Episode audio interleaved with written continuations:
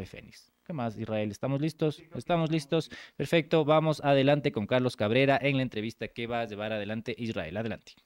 Hola Carlos, ¿qué, ¿qué, tal? ¿Cómo estás? Gracias por estar con nosotros, gracias por compartir un espacio con BN Periodismo. Eres politólogo, también generador de contenidos y vamos a conversar sobre coyuntura nacional. ¿Qué está pasando en el país? Algunas reflexiones eh, detrás de todos los hechos. Y para empezar, Carlos, al inicio del programa conversamos sobre el tema de la inseguridad. Eh, ¿Cómo miras el accionar de, del gobierno en relación a este tema? Un año y ocho meses, creo que va el gobierno, un año y seis meses. ¿Cómo miras el accionar de Guillermo Lazo? Muy buenos días, Carlos. Gracias por estar acá. Buenos días con todos, con la audiencia, eh, con los que nos están escuchando y los que nos escucharán en el futuro.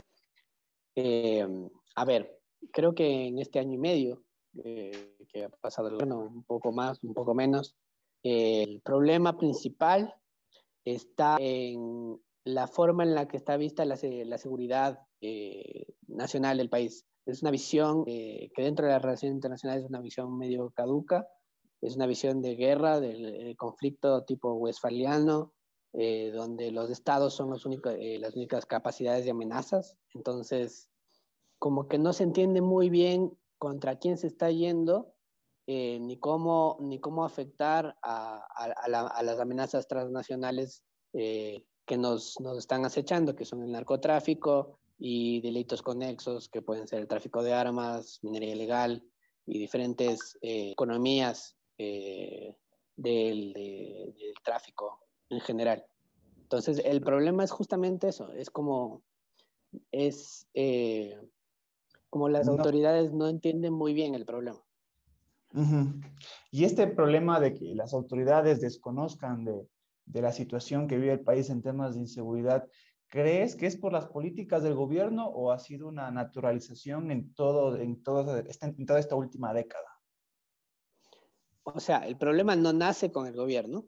Es, uno podría tracear esto eh, desde hace décadas atrás, ni siquiera yendo al, al tiempo de, de, de Correa, sino décadas atrás. Hay varios estudios, varios papers sobre la influencia del narcotráfico en, en finales de los 80, principios de los 90 en, en territorio nacional, eh, pero se profundizó a partir del Plan Colombia. El Plan Colombia lo que hizo es una estrategia de yunque y martillo, que lo que hizo es eh, eliminar las plantaciones de, co de coca eh, con, con, glifosato y, y pasar a, a, que esas plantaciones y que toda la estructura de militar, del paramilitar y de las guerrillas se pase a la frontera norte, eh, a la frontera sur de ellos, frontera norte de nosotros.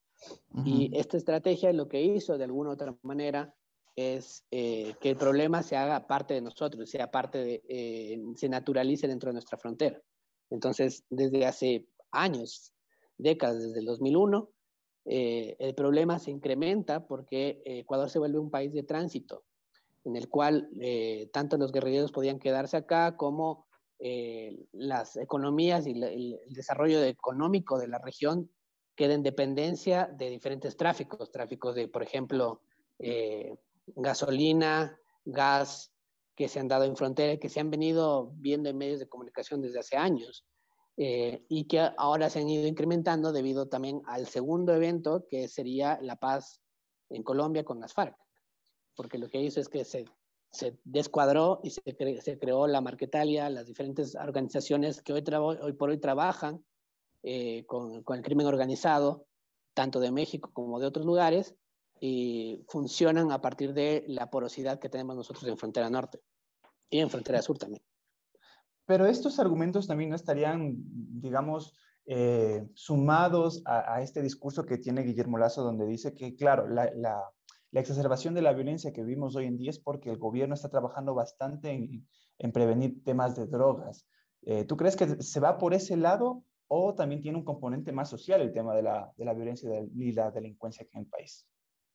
Es que, a ver, la violencia tiene una, una, un componente dentro de seguridad, se, se, habla de violencia crónica. Para que exista la capacidad que tiene eh, de, de, mover eh, individuos o, o, colectivos y crear este tipo de, organizaciones delictivas, de crimen organizado que hay aquí, como eh, los diferentes grupos que controlan las cárceles, tiene que existir condiciones necesarias eh, para que la gente se meta en esto. Y las condiciones necesarias, sobre todo en frontera norte y en frontera sur, son, son claras, son evidentes. El nivel de pobreza, por ejemplo, eh, Esmeraldas es, es, una de las provincias más pobres del país. El, el, supera el, más del 60% de pobreza en necesidades básicas de satisfechas. Entonces, cuando tienes economías que te generan dinero rápido, que te generan seguridad, donde no tienes seguridad y donde el alcance del Estado no existe, eh, y, y, cuando hablemos un poco de, de, elecciones vamos a ver por qué no existe el alcance del Estado, eh, es obvio que la gente se va a meter, sobre todo si es que no hay, no hay, no hay condiciones de trabajo, no solo que no haya trabajo, sino que no hay condiciones de trabajo. el, el, minería, la minería ilegal, que es uno de los delitos conexos eh, al narcotráfico, genera más réditos en Colombia, hace más exportaciones que, que, cocaína en Colombia y en Perú. Y esto desde el 2015, esto no es nuevo. Y lo mismo pasa aquí, como el 70% del, del, del del mineral del oro que se extrae del Ecuador es, es, es oro ilegal. Entonces, hay economías paralelas que funcionan alrededor y que son atractivas porque generan dinero rápido y además te generan seguridad. ¿Y hacia dónde debería apuntar el gobierno luego de todos los hechos que hemos observado, más allá de, de, de los robos y, y de, de, la explosión de esta, esta bomba en, en Flor de Bastión, eh, en Cristo del Consuelo, perdón? ¿Hacia dónde debería apuntar el gobierno? A ver, creo que lo primero es eh, entender, creo que ya, ya, han hecho tantos análisis situacionales, eh, cada vez que entra un nuevo funcionario de gobierno, dicen vamos a hacer un nuevo análisis, un nuevo plan estratégico. Existe ya eh, un plan específico de inteligencia del 2019 al 2030, donde se están establecidas amenazas, riesgos y, y vulnerabilidades del Estado, donde está establecido el Sistema Nacional de Inteligencia, y cómo funciona el Sistema Nacional de Inteligencia. También hay el plan estratégico de seguridad integral fronteriza de la frontera norte, también de frontera sur, y hay directrices ahí intensificar esfuerzos de búsqueda sobre, sobre todo el, el, eh, el flujo de dinero, el flujo de capitales.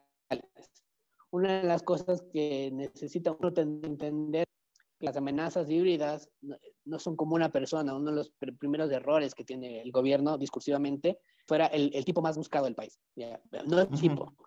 son organizaciones que están infiltradas en diferentes estratos de la sociedad, tanto en el nivel institucional, que podemos ver dentro de jueces, fiscalía, en las cárceles, en, los, en las direcciones de las cárceles, como eh, en, en, en, los militares y en la policía, como también en, en civil. Entonces, para tratar de atacar a, a, a, ese tipo de organizaciones, uno tiene que entender cómo se mueve el flujo de dinero y cómo se mueve el flujo de capitales y a partir de eso ir atacando diferentes assets, diferentes pequeñas cosas que le resten operabilidad a estos grupos.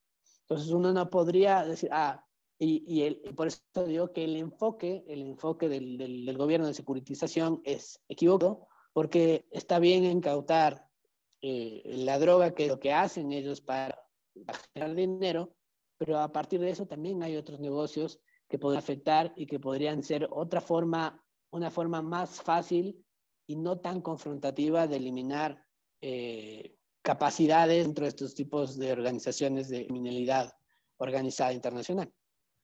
Y todo esto ha levantado en la ciudadanía un discurso bastante extremo para combatir la delincuencia y la violencia organizada. Y, y, antes de entrar a temas políticos, quiero saber cuál es su opinión sobre esta, y en resumidas cuentas, eh, esta frase de buquelizar al país, de tomar a, a Nayib Bukele como ejemplo para eliminar o para mermar la violencia en el país. Lo que demuestra eso es que claramente el gobierno no tiene control de la discursa y eh, utiliza el discurso de la guerra y la confrontación de la guerra contra el narcotráfico, la guerra contra las drogas, eh, como una visión, eh, una visión vacía, un discurso vacío, porque las acciones que se toman son eh, lo que dejan a, a mostrar que no, tiene, no, tienen resultados. Vamos un año casi medio y cada vez el, el, el, la escalada de conflicto es, más, es mayor, es más grande y es más evidente. Entonces la gente lo que pide es soluciones, y lo primero que piensa en soluciones es confrontación directa. O sea, hay que, hay que eh, eliminar a esta gente, hay que eh, tener mano dura, pero eso no sirve porque no, no es como, como lo dije anteriormente, no es una persona, o no son las personas que están en las cárceles. Es una red que, que va desde México y desde, desde bancos internacionales como el Dolce Bank o como el HBC que lavan dinero de, del narcotráfico y del terrorismo internacional, hasta eh, una persona en el Guasmo Sur que trabaja dentro de los lagartos. ¿Y cómo, cuál es el costo político de todas estas decisiones del gobierno, y entrando en temas electorales? creo que el costo político es grave porque cada vez, o sea, cada vez estamos más lejos de, de la vacunación y cada vez estamos más cerca de, de la conflictividad eh, en las calles. Creo que uno de los errores principales del, del, gobierno respecto a seguridad fue justamente entrar y decir, vamos, esto es una guerra contra el narcotráfico y vamos a liberar las, las cárceles. Porque lo que hiciste es elevar la conflictividad, eh, elevar, el, escalar la, la, conflictividad y sacar el conflicto a las calles. Entonces, el conflicto que estaba pasando en, en, en cárcel termina pasando ahora en las calles, eh, solo con, con, con, la adición de que eh, en la calle hay muchas más formas, hay, mucho, mucha más continuidad. Y esto le pega muy duro eh, al gobierno en, opinión pública porque cada vez la gente cree menos en lo que dice. Entonces, por más que el gobierno tenga todas las buenas intenciones de salir eh, y establecer como esta vez sí lo vamos a hacer, cada vez la gente piensa y cree menos en lo que está diciendo el gobierno. Y es evidente. ¿Y esto cómo deja el nivel de gobernabilidad de Guillermo Lazo, ya que apenas va un año y medio de, mandato y, como tú dices, la gente le cree menos. A ver, creo que el nivel de gobernabilidad del, gobierno depende del propio gobierno en tanto y cuanto el, el, gobierno comience a tomar acciones concretas.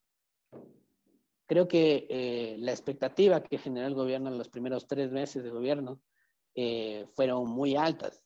Es más, diría que fue un caso extraño y particular, porque generalmente no, los ecuatorianos no teníamos tantas altas expectativas. Nos costó mucho tiempo eh, con Correa para llegar a ese nivel de expectativas que hubo los primeros tres meses de gobierno eh, de Guillermo Lazo. Y eh, el, el, problema es que se revirtió. Entonces, ¿cómo, cómo, cambias esa ola de negatividad y de mismo que existe en este país con acciones? Poniendo a gente técnica dentro de puestos técnicos y no poniendo a gente política en puestos técnicos. Entendiendo que eh, el, problema no está en, en, la asamblea o los organismos de control en general, sino el problema está en que el ciudadano común lo que quiere es que tenga estabilidad en todo sentido, que sepa que su gobierno hace las cosas y que no tenga que estarse preocupando de, la, de, lo político, sino preocuparse de cómo trabajar y cómo, cómo salir adelante. Ese es uno de los problemas principales de este gobierno que habla todo el tiempo, pero cada vez que habla se desgasta y no tiene acciones concretas. Más allá de la, de la vacunación, no hay acciones concretas que sean visibles uh -huh. para la gente. Entonces, es, es eso, es y, también es un problema de que el propio gobierno no sabe comunicar algunas cosas y prioriza, por ejemplo, algunas batallas, entre comillas, como las que tiene con la Asamblea Nacional, o lo que vimos el día de ayer, cuando mientras roban en el sur de Quito, la superintendencia de bancos se encontraba rodeado de policías prácticamente. Claro, es, eh, las prioridades es, eh, son evidentes que las prioridades del gobierno están desfasadas. Y eso tiene mucho que ver con la representación del sistema de partidos y, y cómo, cómo, los partidos están alejados completamente de las necesidades del territorio. Entonces, no creo que sea un, un dilema netamente de creo, creo que es un, o, o, del gobierno en general. Eh, creo que es un dilema también en la asamblea, porque los asambleístas están perdidos en, en juicios políticos eh, para ir a un lado al otro lado. Y eh, creo que eh, justamente el problema es esto, es, es cómo cómo cada vez más se, evidencia que el sistema político del país está completamente divorciado de las necesidades que existen en el territorio y cómo esto es una forma de, eh, de encauzar de, para, para las eh, organizaciones criminales. Mientras menos Estado exista, más capacidad tienen las organizaciones criminales y más va a suceder lo que está sucediendo. Y con Estado no me refiero a que haya más policías ni militares, sino a políticas públicas que se centren en bajar los índices de pobreza de este país, bajar eh, eh, los porcentajes de desigualdad de este país y generar el empleo que tanto pasan hablando, pero que no saben cómo construir. Hace poco dijiste que existe un problema dentro del propio sistema de partidos políticos del Ecuador y eso sería como que uno de los orígenes de todo lo que estamos viviendo el día de hoy. ¿Puedes explicarnos un poco más sobre este tema? ¿Qué pasa con los partidos políticos en el país? Bueno, o sea, podríamos decir que al momento, o sea, hay cinco, cinco partidos políticos grandes en el, país, o cinco partidos que, que, nacionalmente podrían competir. El primero sería la, Revolución Ciudadana, eh, el segundo sería Creo, el tercero sería Pachacuti y el cuarto será el Partido Social Cristiano. Y podríamos ponerle a la izquierda democrática por su elección eh, en las generales de, del 2021. Eh, sin embargo, el problema aquí es que el, alcance que, tienen estos partidos no es nacional, no logra ser concreto en todo el territorio nacional. Entonces, cuando llegan a la asamblea, llegan a la asamblea divorciados del territorio, incapaces de entender qué es lo que pasa en los pequeños lugares y poblaciones del país que ellos no controlan. Y lo único que controlan son como pequeñas regiones específicas donde ellos entienden la lógica de esas regiones y juegan con la lógica de esas regiones para ganar elecciones. Y esa lógica con la que juegan es una lógica hacendataria que está estructurada, pensemos el, el sistema como eh, una hacienda. El territorio nacional es una hacienda y ellos son los diferentes capataces de las divisiones de las haciendas. Los políticos son los diferentes capataces y esos capataces rinden... Eh, ¿A, quién rinden cuentas? rinden cuentas a diferentes tipos de oligarquías y pactos y eh, coaliciones que son los que han eh, nombrado y estructurado la historia de este país. La gran mayoría de, cambios normativos para elecciones o cambios constitucionales se han dado en apoyo en coaliciones entre élites oligárquicas, pueden ser élites costeñas como élites de la sierra, Quito, Cuenca, Guayaquil, Loja, como, eh, también con eh, la Iglesia Católica y con el Ejército Nacional. Entonces son como eh, la estructuración en la, en la, forma histórica en la que los partidos políticos se han construido, se han construido a partir de, de coaliciones interélites y a veces coaliciones de interclase, en las que salen otros diferentes partidos. Por ejemplo, un ejemplo de esto es la, la, la gloriosa, la Revolución Gloriosa de mayo de 1944 hay una, hay una eh, coalición de abajo hacia arriba entre élites quiteñas eh, educadas, partes del Partido Socialista, con eh, movimientos y gremios populares. Entonces, ese tipo de cosas también pasaron, pero hoy por hoy el, sistema de partidos está completamente vacío. ya, o sea, siempre está hablando de los caudillos, los caudillos, pero ya ni siquiera existen, o sea, hoy por hoy no hay los grandes caudillos que habían en los 80s y los 90s, y lo que hay es un vacío en el cual cada uno lo que quiere es tajar y tener una tajada del pastel. Y, y por eso vemos toda esta red clientelar que tenemos. Y esto se refleja en las futuras elecciones seccionales del 2023, donde, por ejemplo, vemos que tenemos candidatos sin partidos o partidos sin candidatos. Totalmente. Eh, en las elecciones seccionales del 2019 eh, vimos, y no es la primera, sino hay algunas más, pero se ve como una lógica que es como esta lógica de crear alianzas electorales en territorio. Como los partidos nacionales no son nacionales, no tienen capacidad de ganar eh, elecciones en todo el territorio nacional, hacen alianzas territoriales con movimientos locales o hacen alianzas electorales con otros partidos políticos que a veces tienen tendencias ideológicas completamente distintas. Un ejemplo de esto es eh, en el 2019 una candidatura a la prefectura de, de, Imbabura, eh, donde había una candidatura compuesta por, eh, por el partido por el 8, por el 61, por el 12, por el 20, por el 1, por el 6 y por el 33. o sea, como todo una, un una cúmulo de fanesca. partidos, una fanesca de partidos políticos. Y hay a veces ocasiones donde eh, alianzas específicas en un territorio son adversarios en otro territorio. Entonces, para entender la lógica de las elecciones seccionales, uno tendría que pensar de manera completamente distinta a, a la lógica gen- de, la elección general. Entonces, uno, por, ejemplo, uno podría decir que, eh, hay, que existen ciertos líderes carismáticos que generan y jalan gente, y jalan gente para el voto nacional. Pero, ¿qué tanto pueden jalar gente para un, por ejemplo, en el caso de Rafael Correa, qué tanto, qué tanto, gente, qué tanto jala gente en Quito? En temas locales, claro. Cuando en Manabí, en elecciones generales, en, en, en Manabí, en Guayas, en El Oro, ganan. Entonces, se vuelven reductos electorales que no pueden ser trasladados a la lógica de, de elección general, no puede ser trasladada a la lógica de elección eh, seccional. Y además que esas lógicas de alianzas son, son interesantes de analizar por, por dos o sea, la, la lógica del- de las elecciones del 2019 ya te mostraba un Pachacuti que se, se formaba como la cuarta fuerza política del país. Ya iba avisando lo que iba a pasar en octubre de 2019. Habían, habían, el- sí, Sí, y te iba a decir que, bueno, este fenómeno de las alianzas ocurre hoy por hoy también, o sea, para las seccionales de 2023 y para dejarte un dato, por ejemplo, el tema de, de Centro Democrático que está pactando con, creo, en algunos lugares del Guayas, donde eh, prácticamente en algún punto no se pueden ni ver, igual en la sierra existen varios pactos de Suma, de Creo, con Pachacuti, eh, Izquierda Democrática, por poco Yunes. Es decir, este fenómeno sigue ocurriendo y la gente se pregunta ¿Dónde está la comisión ideológica? ¿Dónde está el, el tema de la militancia? Hoy por hoy solo vemos alianzas y al parecer la gente solo vota por la cara y no por el plan de trabajo y lo que está detrás de, de cada personaje.